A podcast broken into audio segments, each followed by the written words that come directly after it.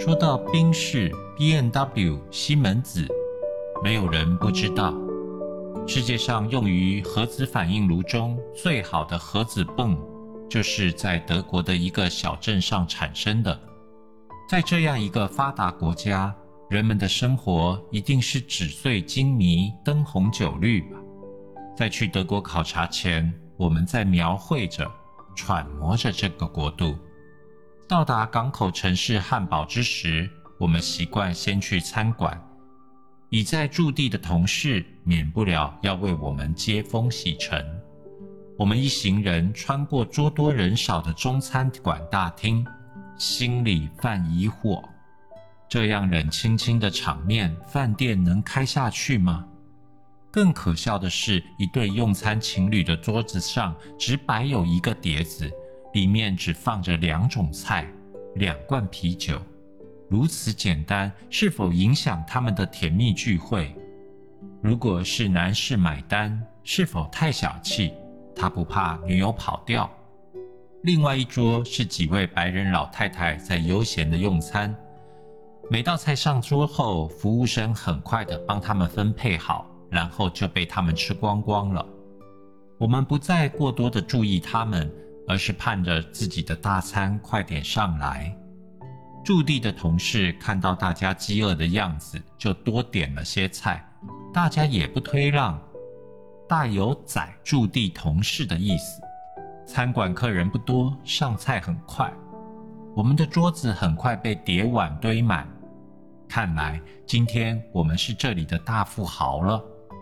狼吞虎咽之后，想到后面还有活动，就不再眷恋酒菜。这一餐很快就结束了，结果还有三分之一没有吃掉，剩在桌面上。结完账，个个剔牙，歪歪扭扭的出了餐馆大门。出门没走几步，餐馆里有人在叫我们，不知道怎么回事，是否谁的东西忘了拿了？我们都好奇，回头去看看。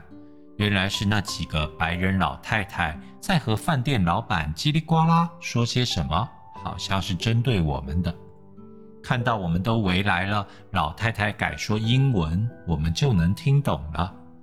她在说我们剩的菜太多，太浪费了。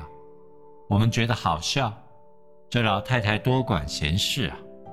我们花钱吃饭买单，剩多少关你老太太什么事啊？同事阿贵当时站出来，想和老太太练练口语。听阿贵这么一说，老太太更生气了。为首的老太太立马掏出手机，拨打着什么电话。一会儿，一个穿制服的人开车来了，称是社会保障机构的工作人员。问完情况后，这位工作人员居然拿出罚单，开出五十马克的罚款。这下我们都不吭气了。阿贵的脸不知道扭到哪里去了，再也不敢练口语了。驻地的同事只好拿出五十马克，并一再的说对不起。这位工作人员收下马克，郑重的对我们说：“需要吃多少就点多少。”钱是你们自己的，但资源是全社会的。